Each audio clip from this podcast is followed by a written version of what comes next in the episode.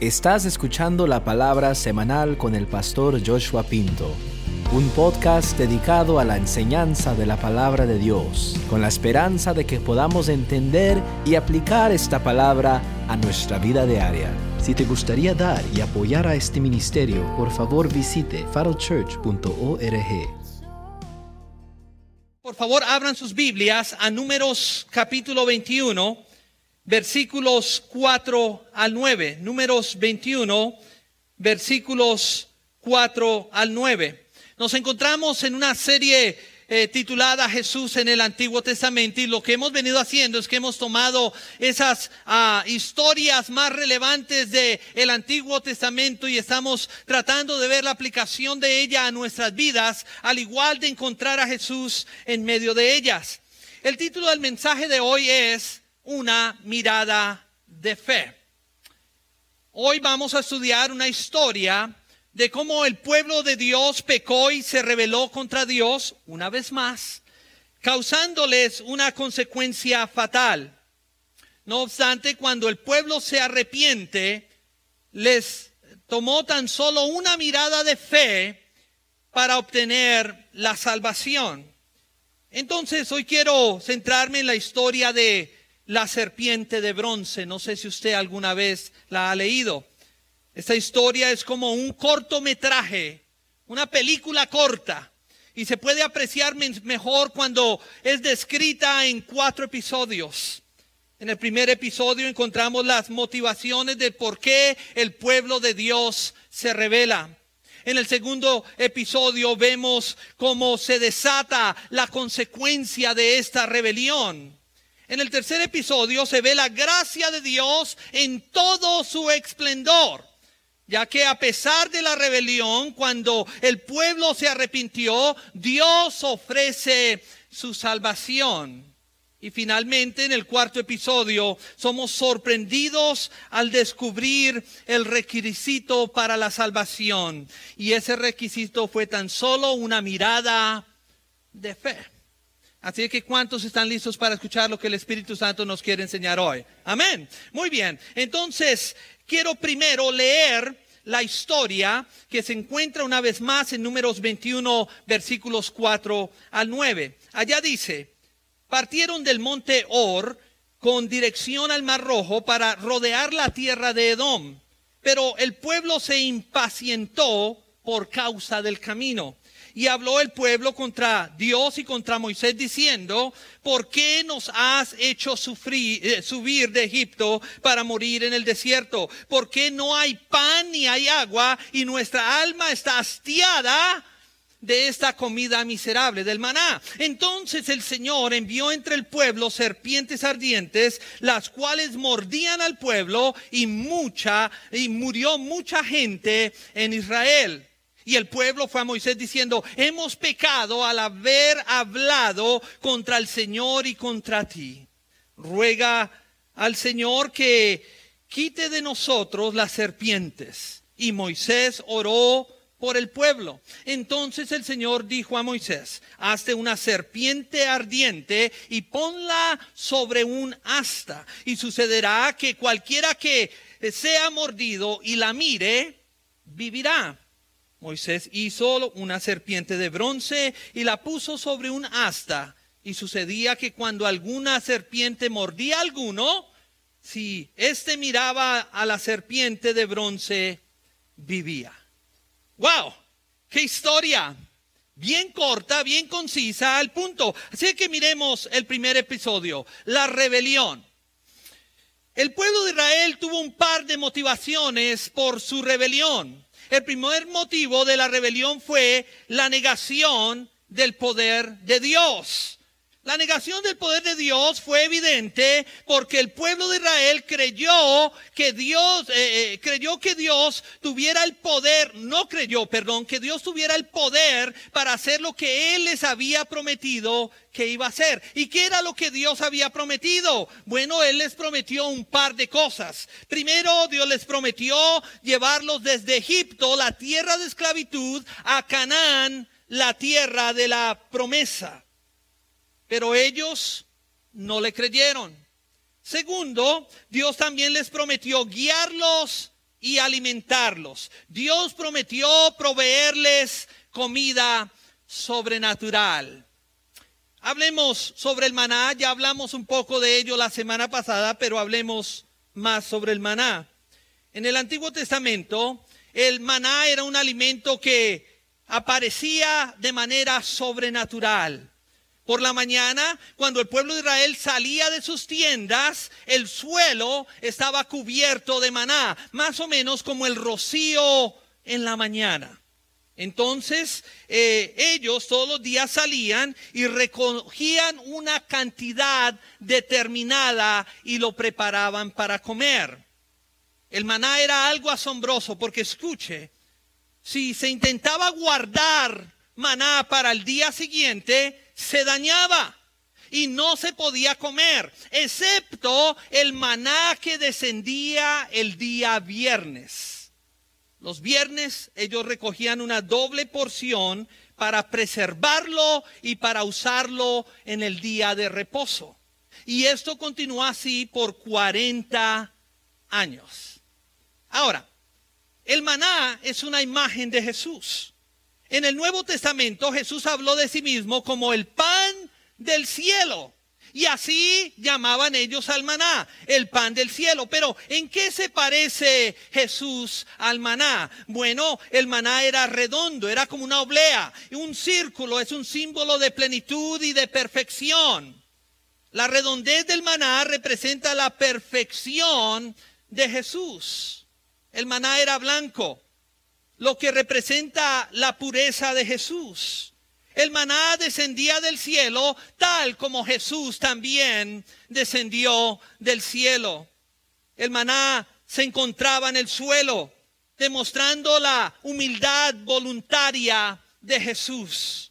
El maná era lo que les daba vida y el Señor Jesús es quien nos da la vida. Escucha, cada vez que tú haces tu devocional diario, y te sumerges en la palabra de Dios y tienes un tiempo de reflexión y de oración, es como alimentarte con el maná celestial. Y tal como el maná de un día no servía para el siguiente, el tiempo devocional de ayer no te servirá para hoy. Tienes que seguir haciéndolo. Por eso se llama el devocional diario. Es una experiencia día a día. Ahora, ¿cómo culpar al pueblo de Israel por no, por, por cansarse del maná por 40 años? ¿De cuántas formas puedes preparar el maná? Maná hervido, maná al horno, maná asado, pan de maná.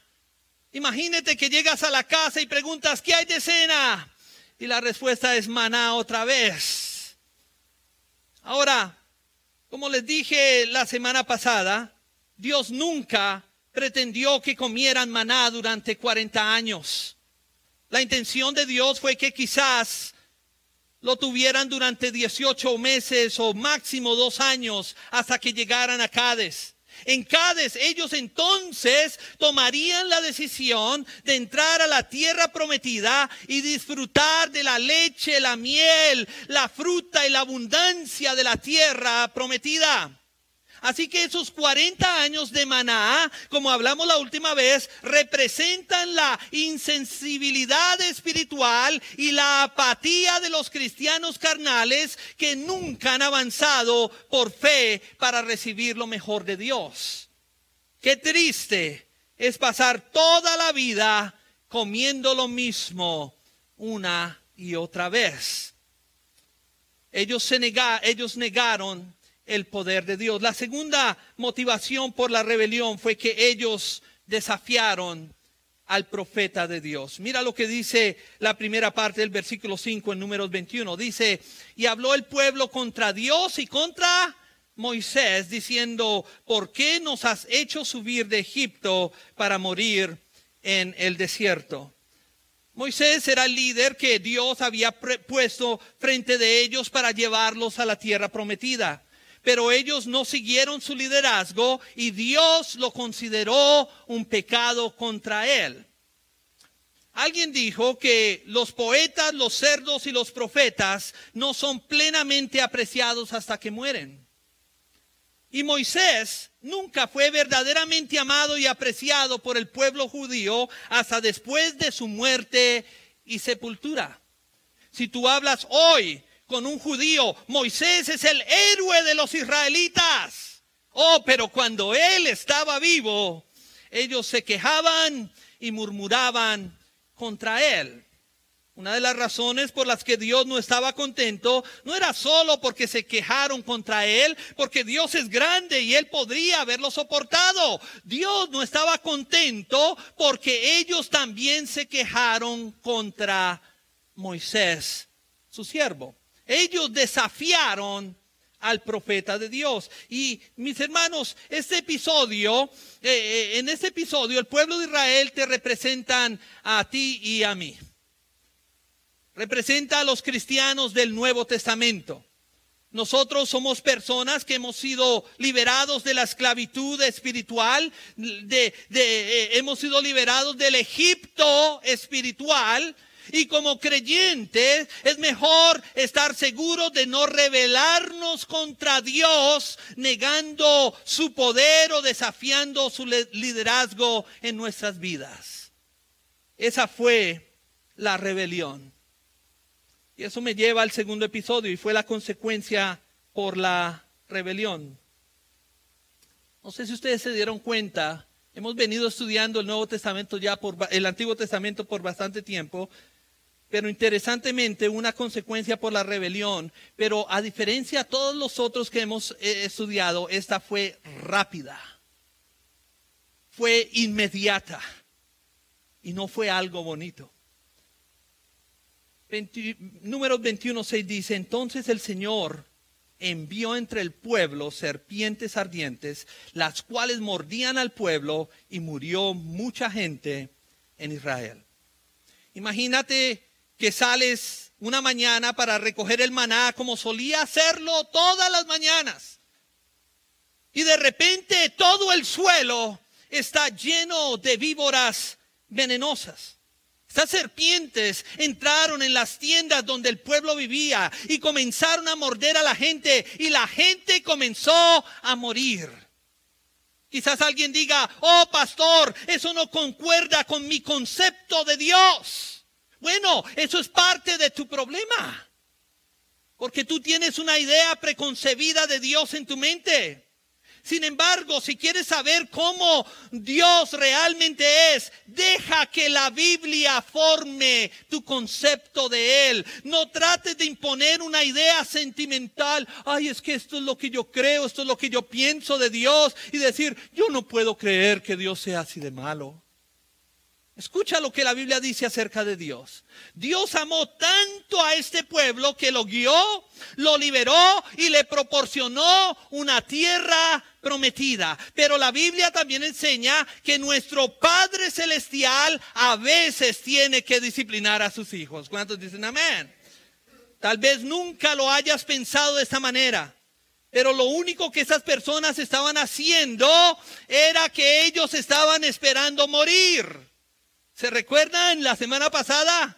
Dios había castigado al pueblo de Israel por su incredulidad y toda persona mayor de 20 años en el pueblo de Israel, con excepción de Josué y Caleb, deberían morir en el desierto antes de que el pueblo de Israel pudiera entrar en la tierra prometida. Así de que ellos lo único que estaban haciendo era esperar morir. Así que Dios estaba diciendo, bueno, si eso es todo lo que están esperando en esa vida, los voy a ayudar un poco. Aquí hay unas serpientes. En realidad, esta es una imagen de Romanos 6:23. Allá dice, porque la paga del pecado es muerte. Ahora, yo sé que esta es una imagen muy gráfica y fuerte que nos informa y dice que Dios odia el pecado. Él odia el pecado, amén. Lo que debes entender es que Dios sabe que a veces, cuando Él envía una aflicción a nuestras vidas, esa aflicción nos hace volvernos hacia Él muchas veces. Note la respuesta del pueblo cuando esas serpientes estaban mordiendo a la gente. Mira lo que dice la segunda parte del versículo 7 en números 27. Ellos dijeron, hemos pecado al haber hablado contra el Señor y contra ti. Ruega al Señor que quite de nosotros las serpientes. Esto quiere decir que es una verdad bíblica que la mayoría de nosotros somos tan testarudos que a veces Dios tiene que enviar aflicción a nuestras vidas para llamar nuestra atención. Si te preguntas si esto es bíblico, claro que lo es. Vamos al Salmo 119, es el salmo más, es el capítulo más largo de toda la Biblia, pero miremos solo un versículo. El Salmo 119, 67, el salmista dice, yo solía desviarme pero ahora sigo de cerca, hasta que me disciplinaste, pero ahora sigo de cerca tu palabra. En otras palabras, el salmista estaba diciendo, después de haber sufrido aflicción, obedecí tu palabra. ¿Y a cuánto no, nos ha ocurrido eso? A veces, ah, eso es cierto en nuestra vida de que es cierto en tu vida como lo ha sido cierto en mi vida. A veces son esos episodios de aflicción, de desánimo, de desilusión, tiempos difíciles, momentos en los que hay serpientes sueltas en nuestra existencia que nos lleva a ponernos finalmente de rodillas ante el Señor. Esos periodos nos impulsan a caer de rodillas delante de Dios y buscar su rostro. Esa es una de las razones por las que Dios envió estas serpientes. ¿Y saben qué? Funcionó. Y funcionó inmediatamente. Muchos de ellos dijeron, hemos pecado, reconocemos nuestro pecado, hicimos esto y esto, por favor, clama a Dios. Recuerda esto, no puedes pecar y escapar del castigo de Dios hubo una consecuencia por la rebelión.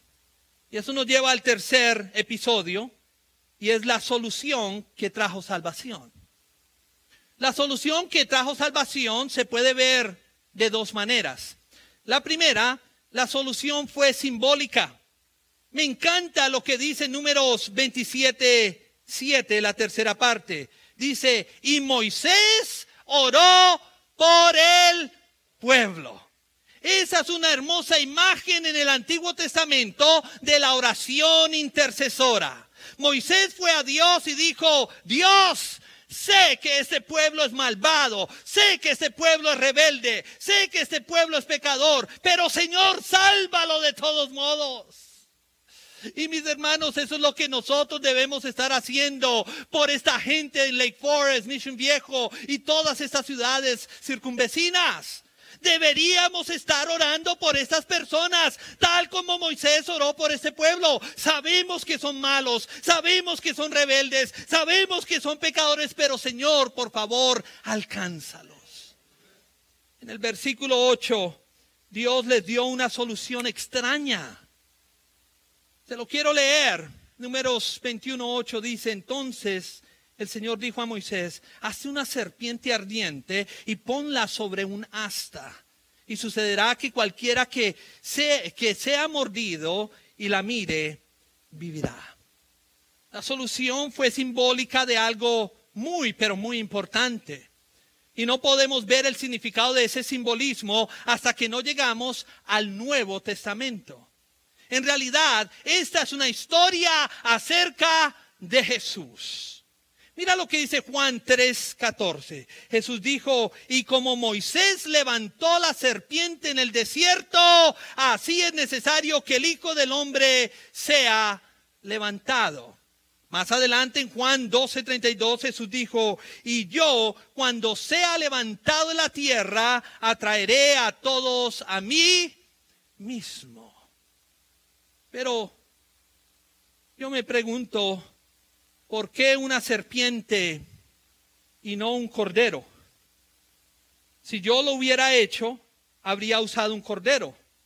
Porque recuerden, Jesús es el cordero de Dios que quita el pecado. ¿por qué hizo una serpiente de bronce y la colocó en una asta y la levantó? Bueno, cuando lo piensas por un momento puedes encontrar la respuesta. Del mismo, en el mismo momento en que Satanás se arrastró su existencia ante Eva, ha habido algo siniestro, algo pecaminoso y miedoso acerca de las serpientes. De hecho, en la Biblia, la serpiente es símbolo del pecado. Te lo explicaré. La razón por la que Dios le dijo a Moisés que pusiera una serpiente en un asta es porque es un símbolo del Señor Jesucristo cuando fue levantado en la cruz del Calvario. Nosotros a veces queremos ver a Jesús ahí crucificado y queremos adorarlo como nuestro cordero mm, inmolado que está muriendo y lo adoramos porque es nuestro Salvador. Y está bien. Pero muchas veces nosotros olvidamos lo que transcurrió en la cruz cuando el Cordero de Dios cargó con nuestro pecado. ¿Usted sabe lo que ocurrió? Bueno, Jesús, cuando estaba siendo colgado en la cruz y estaba muriendo, Él tomó mi pecado sobre sí y Él tomó tu pecado sobre sí. La Biblia dice en primera de Pedro 2.24, Él mismo llevó nuestros pecados en su cuerpo sobre el madero. Así que la razón por la que Moisés hizo una serpiente según la dirección de Dios es porque Dios quería que viéramos lo que Jesús cargó por nosotros mientras Él estaba en la cruz. El profeta Isaías dijo en Isaías 53, 4 al 5 lo siguiente. Él dijo, ciertamente Él llevó nuestras enfermedades y sufrió nuestros dolores. Nosotros lo tuvimos por azotado, como herido por Dios y afligido. Él fue herido por nuestras transgresiones, molido por nuestros pecados. El castigo nos trajo paz. El castigo que nos trajo paz fue sobre él. Y, sus, eh, y por sus heridas fuimos nosotros sanados. Wow, eso quiere decir que Jesús llevó nuestras aflicciones sobre sí mismo. Dios puso sobre Jesús las aflicciones de todos nosotros. Y aquí hay un versículo con lo que mucha gente tiene problema, pero es verdad. En 2 Corintios 5:21 dice, al que no conoció pecado, por nosotros Dios lo hizo pecado. Wow. Al que no conoció pecado, por nosotros Dios lo hizo pecado. Entonces, Jesús no tan solo cargó nuestros pecados, Él se convirtió en pecado. Por eso fue una serpiente y simboliza a Jesús cargando nuestros pecados. La solución fue simbólica. Lo segundo que podemos decir sobre esa solución fue que fue la solución fue suficiente. En otras palabras, esa solución fue todo lo que ellos necesitaban. Note lo que el Señor dijo en números 21.8. Él dijo, hazte una serpiente ardiente y ponla sobre un asta y sucederá que cualquiera que sea mordido y la mire vivirá. Yo no sé si usted se dio cuenta de esa lectura. ¿Se dice cuenta? Cualquiera. Sea joven, viejo, bueno, malo, rico, pobre, hombre, mujer, cualquiera. Cualquiera que tenga un problema, todo lo que tiene que hacer es hacer lo que Dios dijo, una mirada de fe. Mirar la serpiente esa serpiente que está en el asta y vivir. Iglesia, nosotros debemos seguir siendo esa iglesia que sigue predicando el mensaje que el Evangelio es para todos. No es solo para unos selectos. No es solo para los que se portan bien. El Evangelio de Jesucristo es para todos. Las buenas nuevas de salvación son para cualquiera que venga a Jesucristo, aún la persona que te ha hecho daño. ¿Realmente crees de todo corazón que no hay un pecador en el mundo tan malo que Dios lo salve? Yo sí lo creo. Escucha, no hay nadie demasiado malo para que Dios lo salve. Y doy gracias a Dios por eso, porque de otras maneras Él nunca me hubiera salvado a mí. Cualquiera que venga a Jesucristo por fe puede ser salvo. La solución fue suficiente. Y finalmente, y cuarto episodio, fue, que el eh, fue el requisito de la salvación. ¿Qué dijo Dios que hicieran con esa serpiente en el asta? Dios dijo, levántenla, después solo diles a todos los que han sido mordidos que la miren y vivirán. Requería una mirada de fe. Y este requisito fue dual. Primero, fue un requisito fácil. Note que Dios no dijo, arrodíllense ante la serpiente. Tampoco dijo, tráiganle una ofrenda a la serpiente. Tampoco dijo, traigan un sacrificio a la serpiente. Todo lo que Dios dijo fue, miren a la serpiente y vivirán. Estoy seguro de que Moisés levantó esa serpiente en un asta lo suficientemente alta para que estuvieras donde estuvieras en el campamento, tres millones de ellos. Tienes que entender la cantidad. Pudieran mirar y ver esa serpiente en el asta. Y todo lo que tenían que hacer era mirar y vivir una mirada de fe. Quizás alguien diga, pastor, ¿cuál es el punto que estás tratando de hacer? El punto es sencillo. El punto es que el requisito para convertirse en cristiano es más fácil de lo que la mayoría de personas piensan. El primer paso hacia la vida cristiana es simple, tan simple como mirar a Jesús, confiar en Jesucristo y poner tu fe en Jesucristo. Eso es todo todo, no tienes que pagar nada, no tienes que ir a una consejería, no tienes que ser terapiado, nada. Simplemente ir a Él y poner tu confianza en Él. Para la salvación. La razón por la que es fácil en convertirse en cristiano es porque no es algo que tú y yo hagamos, es algo que Dios hace por su gracia. La salvación es por gracia, no es por obras. Por favor, memorícese bien eso para que aprendas a lidiar bien con la gente. Es fácil convertirse en cristiano porque no es algo que hagamos, es algo que recibimos de parte de Dios. Es tan fácil como mirar algo y creer en ello. Es tan solo una mirada de fe. Segundo requisito fue un requisito esencial. La segunda cosa que debes entender es que fue absolutamente esencial, no fue opcional. Si habías sido mordido, tenías que mirar esa serpiente y recibir la única manera de Dios para sanar.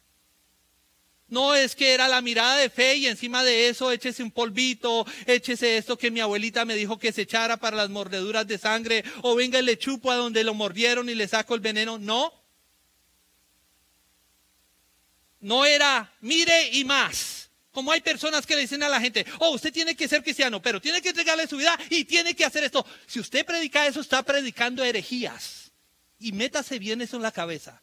La salvación no es venga Cristo y esto, no, es venir a Cristo y el Señor hace lo demás. Si había sido mordido, tenías que mirar a esa serpiente y recibir la única manera de Dios para sanar.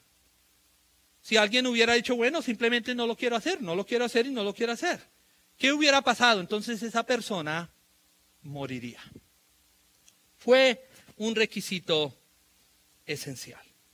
Y quiero concluir, pero mi conclusión es un poco larga, así que no se ponga tan contento. y me gustaría hacer algo inusual.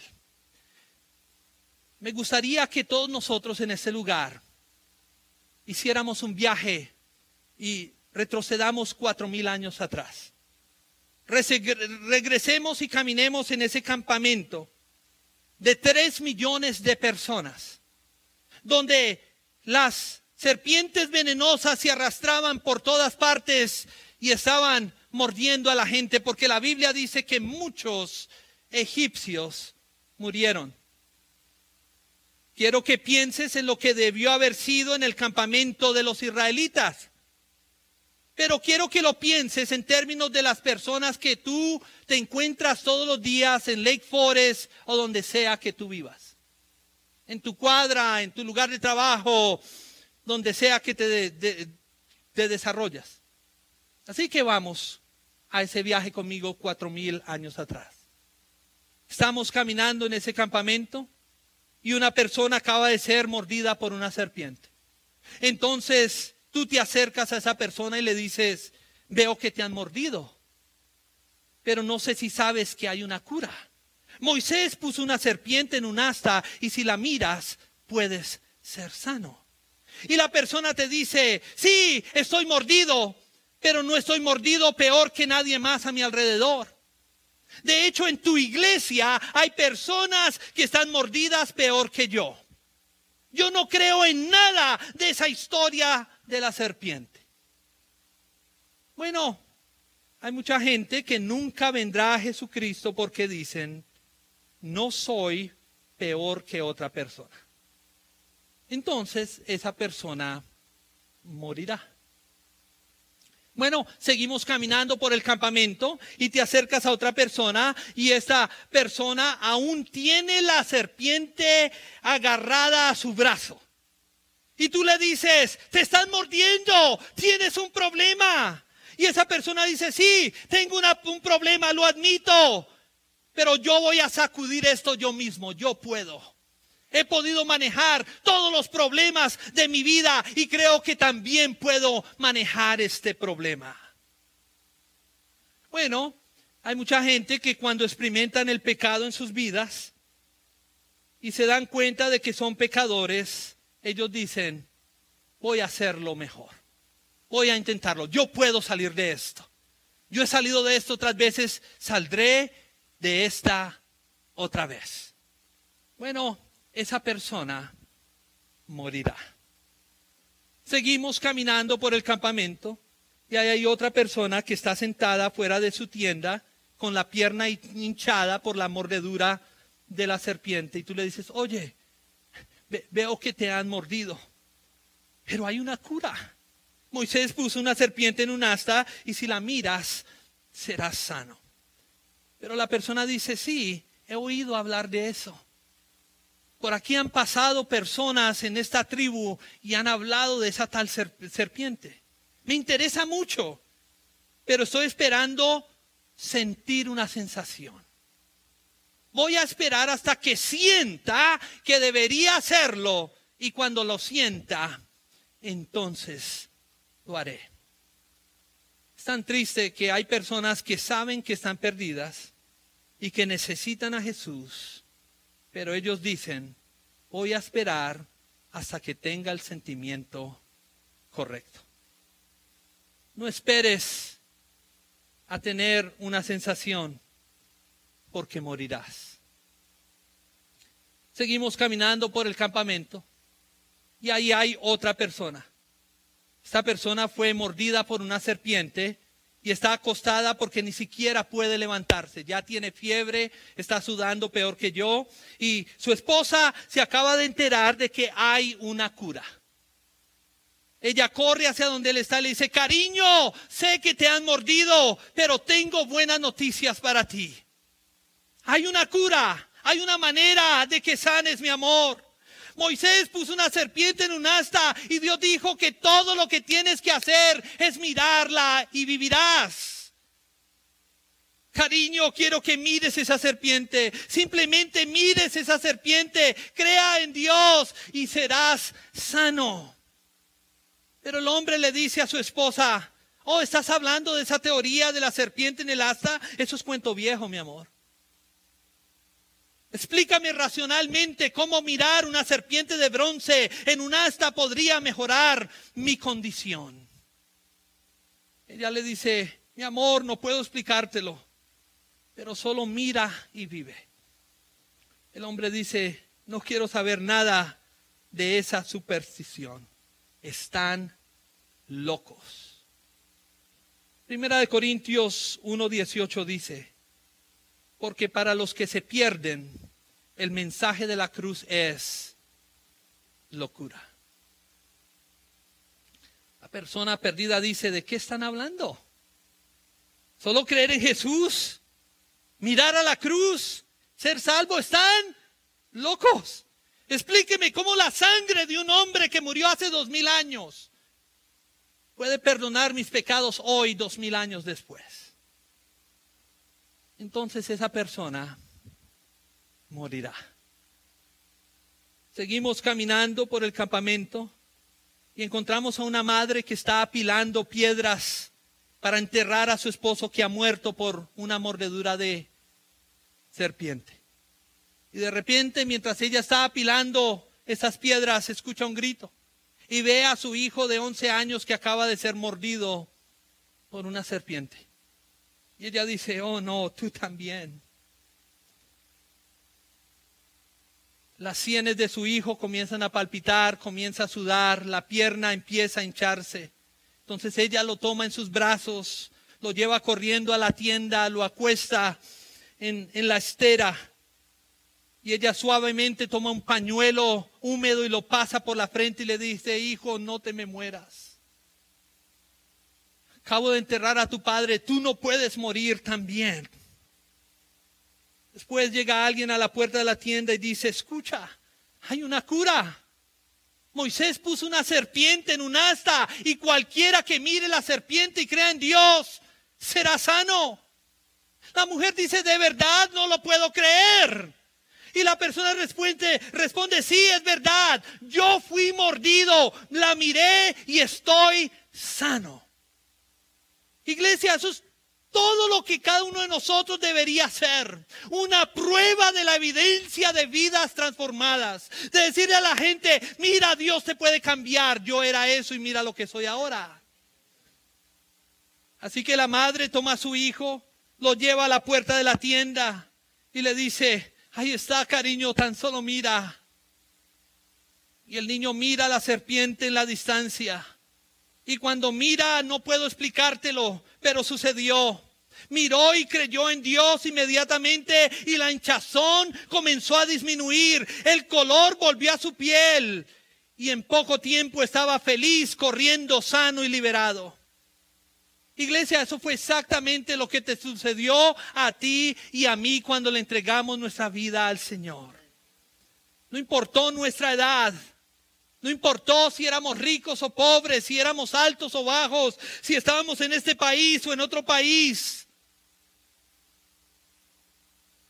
Todo lo que tuvimos que hacer fue mirar a la cruz del Señor Jesucristo y creer en Él y fuimos salvos. Salvos. Inmediatamente, desde adentro hacia afuera, Dios realizó una sanidad espiritual. Todo lo que necesitas es una mirada de fe. Pongámonos en pie en este lugar. Yo no sé cuántos de ustedes han hecho el esfuerzo de mirar a esa serpiente en el asta. O quizás tú la miraste en una ocasión y cuando te empezaste a, sentir mejor dijo, dijiste, ya no necesito esto y te fuiste de regreso. Todo lo que se requiere para la salvación es una mirada de fe es ver a Jesucristo en la cruz del Calvario y ser sano, ser salvo. No tienes que hacer nada más. La verdad es que todos nosotros por más buenos que seamos, somos malos. Todos nosotros hemos pecado y estamos separados de la gloria de Dios. Y de la única manera en que podemos ir a Jesucristo para nuestra salvación es entregándole a Él nuestra vida. Es diciéndole a Él, confío en ti para que me salves. Confío mi vida en ti para que me transformes. Confío en mi vida en ti para que me hagas de nuevo. Y hoy quiero tan solo echar un vistazo a la cruz del Calvario y decirte que confío en ti. Si tú haces eso, serás salvo, serás sano, vivirás, no morirás. Pero tienes que mirar, tienes que mirar con fe a Jesucristo. Tienes que saber que Él es la única manera para la salvación. Él no es una de las muchas curas, Él es la única manera para la salvación. No hay otra manera. Y no tienes que hacer nada más. No tienes que ir y arreglar tu vida para luego venir a Él y ser salvo. No, ven a Él tal y como eres te preocupes, Él no te va a dejar así, pero ven tal y como eres. Deje que Él comience a operar y a obrar en tu vida. Que Él comience a hacer lo que Él debe hacer a través de su Santo Espíritu. Que Él comience a limpiarte, a sanarte, a, a quitar, a remover todo aquello que debe remover. Pero esa no debe ser tu preocupación ahora. Tu preocupación ahora debe ser, debo ser sano.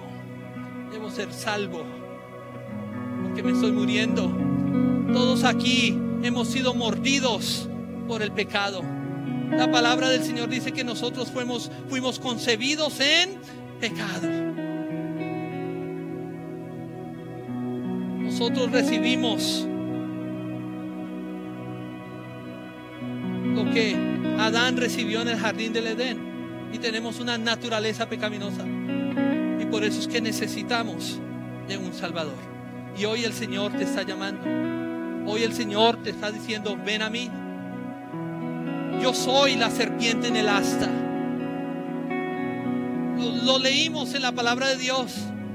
Seré levantado y las personas serán atraídas hacia mí, dice Jesús. Él está levantado en su cruz. Él fue levantado en una cruz para que tú tan solo lo mires y le entregues tu vida a Él y serás salvo. Si todos, por favor, inclinan su rostro y cierran sus ojos. Si tú nunca le has entregado tu vida al Señor y el día de hoy tú crees con todo tu corazón de que Él verdaderamente murió por ti para darte salvación y vida eterna. Si tú crees de verdad con todo tu corazón que Él es la única solución para tus problemas si tú crees verdaderamente que Él es el único que te puede llevar de esta tierra hacia el cielo por la eternidad, si tú crees verdaderamente que Él es el único camino al Señor y quieres entregarle tu vida a Él, échale una mirada a la cruz del Calvario y dile, Señor, por favor, sálvame. Si tú le quieres entregar tu vida al Señor en esta mañana, ahí en la quietud de tu ser, donde tú estás, ¿por qué no haces una oración como la mía? Y dile, Señor, gracias, porque tan solo requieres una mirada de fe. Y hoy yo recopilo toda la fe que puedo en estos momentos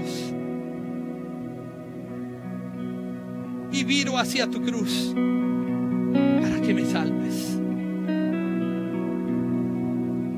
Perdóname porque he pecado. Límpiame, lávame, transfórmame. Hazme nuevo, estoy cansado de mi manera de vivir. Estoy mordido, estoy muriendo. Y ahora entiendo que tú eres mi única solución. Así de que hoy viro hacia tu cruz entrego mi corazón. Por favor, Señor, hazme nuevo. Amén. Si todo el mundo con el rostro inclinado, si tú hiciste esa oración conmigo, es la mejor oración que tú hayas podido hacer en toda tu existencia. Tu vida no será igual. De hecho, tu vida no puede ser igual. Porque ahora el Señor vive en ti y Él ahora va a empezar a obrar en tu vida. Si tú hiciste esta oración conmigo, favor, al final del servicio visita la mesa de conexión. Cuéntales acerca de tu decisión. Tenemos un obsequio para ti que te ayudará en tu nuevo caminar con Cristo. Si tú lo hiciste a través de eh, las pantallas, por favor, escríbanos en el área de comentarios. Alguien se pondrá en contacto contigo y te ayudará. Y ahora quiero hablar con la iglesia en general.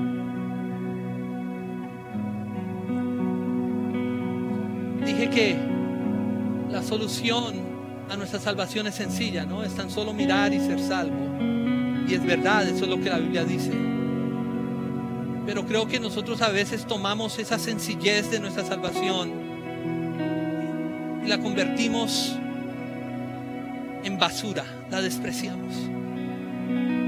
Y entonces decimos, a veces hasta jugando y riéndonos, ah, yo ya soy salvo, lo demás no importa. Y como que abaratamos, no sé qué, yo sé que esa no es quizás una palabra correcta, la salvación y la reducimos a cualquier cosa. Y despreciamos esa salvación tan linda que el Señor nos ha dado. No lo hagamos. Al contrario, démosle gracias a Dios porque su salvación fue tan sencilla que nos logró alcanzar. Y debido a que es tan sencilla, nosotros debemos atesorarla. Debemos guardarla y debemos protegerla. Quizás otros de nosotros hemos quitado la vista de la serpiente, hemos quitado la vista de Jesús en la cruz. Y creyendo que como ya fuimos salvos hace un año, cinco años, 20, 30, 40 años, creemos que ya lo sabemos todo y todo lo que hay que hacer para la vida cristiana.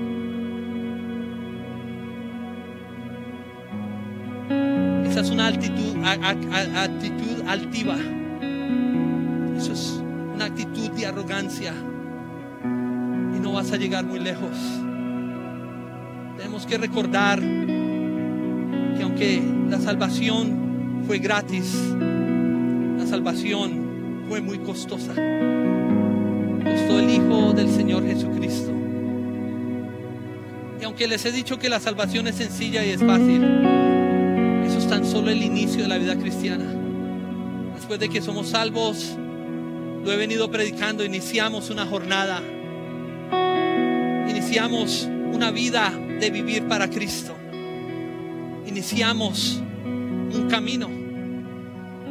Y en ese camino se aprende mucho, se vive mucho, somos desafiados, en ese camino somos llamados, en ese camino somos puestos a prueba, en ese camino serviremos, en ese camino alcanzaremos a otros. Dije, es un camino, no es un destino, la salvación no es un destino donde tú te sientas y dices, ya soy salvo, la hice, tengo ya seguro contra infierno. No, no es un destino, es un camino en el cual seguimos caminando. En ese camino Dios espera de nosotros también que vivamos para Él. Por eso es que el apóstol dice y nos afirma que ya no somos nosotros, sino es Cristo quien vive en nosotros. Ya no vivimos para nosotros, ahora vivimos para Él. Así que si el día de hoy el Señor ha hablado a tu corazón y tú sabes que quizás te has alejado de los caminos del Señor o, probablemente has virado tu rostro de la mirada de la cruz. Pero el día de hoy quieres regresar, quieres retomar ese camino. Ahí donde estás, ¿por qué no levantas tu mano al Señor? Quiero orar por nosotros. ¿Por qué no regresamos a la senda antigua? ¿Por qué no regresamos a esa vida a la cual hemos sido llamados a vivir? Una vida de entrega, una vida vivida para Jesús. Si ese eres tú, eleva tus manos al cielo y oremos. Señor, te damos gracias. Porque qué hubiera sido de nosotros si nunca hubiera sido levantado damos gracias porque en algún momento de nuestra existencia tú nos llamaste y fuimos salvos. Pero reconocemos que algunos nos hemos descarriado, otros estamos entre el mundo y la iglesia, pero hoy queremos, Señor, regresar a ti por completo. Queremos dejarte saber que te amamos. Perdónanos si hemos hecho de la salvación algo tan barato y algo tan desechable. El día de hoy queremos recuperar el valor que hay en tu salvación. Queremos regresar a ti.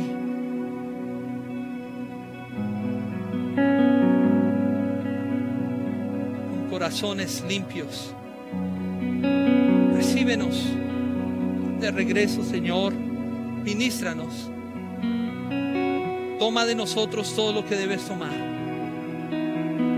Y haz de nosotros todo lo que tú quieres hacer. Hoy restablecemos nuestro compromiso contigo, Señor. Y viramos hacia ti. Gracias por tu gracia. Gracias por tu perdón. Gracias por encontrarnos en el momento de nuestra mayor necesidad. Agradecemos, Rey. Y todos decimos, amén y amén.